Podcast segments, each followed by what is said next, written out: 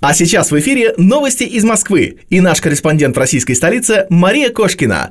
Добрый день, уважаемые слушатели радиостанции «Мегаполис Торонто». Вот что интересного происходит в Москве. Заболеваемость коронавирусом в столице снижается пятую неделю подряд. Об этом сообщил мэр Сергей Собянин. Вместе с тем, количество госпитализаций снижается не такими темпами. Люди продолжают тяжело болеть. По словам мэра, много людей в реанимации, но в целом он отметил, что пик заболеваемости пройден.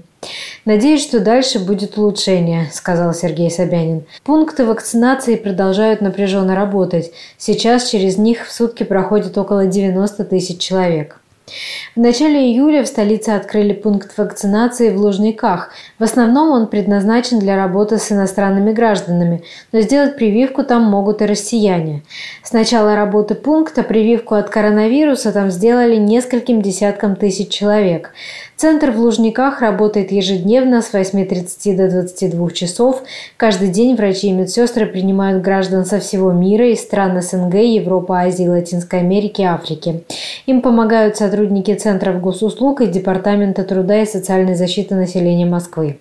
Для иностранцев вакцинация стоит 1300 рублей. Оплатить услугу можно на месте в специальном терминале. Для граждан России прививка бесплатна. С 15 июля в Москве начались проверки компаний сферы услуг на исполнение требований вакцинировать 60% сотрудников. Об этом сообщил руководитель главконтроля Евгений Данчиков. Проверки проводят Роспотребнадзор и органы исполнительной власти. За нарушение предусмотрены штрафы от 30 тысяч до миллиона рублей в зависимости от типа компании. Согласно указу главного санитарного врача Москвы, столичным компаниям из сферы услуг, салонам красоты, магазинам, театрам, и другим организациям, а также госорганам, нужно было привить 60% сотрудников первым компонентом вакцины к 15 июля, а вторым к 15 августа. Вслед за Москвой такие же правила ввели более 20 регионов России. В столице отменили систему QR-кодов для посещения ресторанов и кафе. Она перестала действовать 19 июля. По словам Собянина, эта мера выполнила свою задачу. Эпидемиологическая ситуация улучшилась, а темпы вакцинации возросли. Он подчеркнул, что ее отмена не означает прекращение действия всех требований, введенных для борьбы с пандемией. Собянин также рассказал, что более двух миллионов человек сделали прививку от коронавирусной инфекции за последний месяц. Аналогичное решение приняли власти Подмосковья. Там допуск клиентов по QR-кодам носит рекомендательный характер.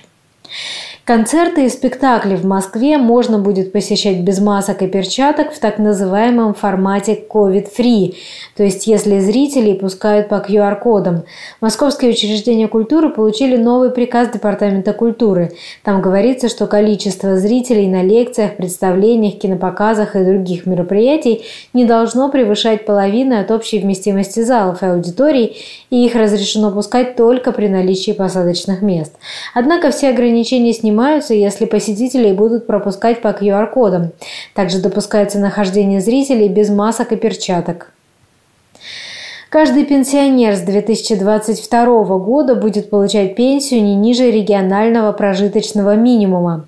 Если размер назначенной пенсии оказывается ниже, гражданину полагается социальная доплата до величины минимальной пенсии в этом регионе.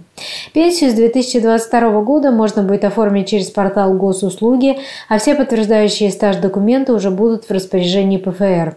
Не потребуется ежегодного подтверждения факта проживания на селе для получения 25% надбавки к фиксированной выплате пенсий.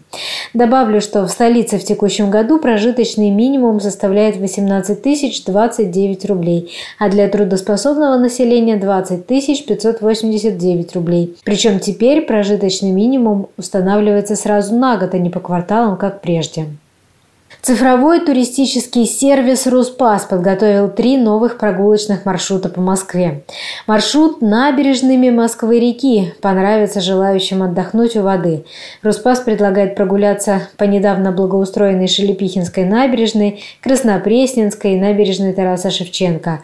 Выбравшим этот маршрут удастся увидеть голландские пруды в парке Красная Пресня, подняться на одну из смотровых площадок комплекса «Москва-Сити» и при желании совершить прогулку прогулку на речном теплоходе по Москве-реке. Прогулка в эпицентре городской жизни предусматривает посещение трех зон отдыха – Воронцовского парка, Нескучного сада и парка Горького. Отдыхающим также предложили заглянуть в Дарвиновский музей и рассмотреть памятник первому космонавту Юрию Гагарину. В маршрут выходной на улице Вильгельма Пика включает осмотр достопримечательностей, расположенных в окрестностях этой улицы. Он стартует у Ростокинского акведука. Это единственное во всей стране сооружение, сохранившее память о первом самотечном водопроводе. По назначению его использовали до 1902 года, а после он какое-то время был опорой для водопроводной магистрали и теплотрассы. В 2007 году завершилась реконструкция акведука. Его превратили в пешеходный мост, а рядом с ним появился живописный парк. Далее маршрут ведет к знаменитому монументу «Рабочая колхозница», а затем следует прогулка по ВДНХ. В финале гуляющие попадут в парк «Сад будущего» рядом со станцией метро «Ботанический сад». Добавлю, что Руспас – это цифровой сервис для туристов, с помощью которого можно приобрести билеты на самолеты, поезда, экскурсии в музеи и театры, забронировать номер в отеле или столик в ресторане, узнать об интересных местах и полезных услугах. Это были новости из Москвы, я Мария Кошкина. До встречи в эфире.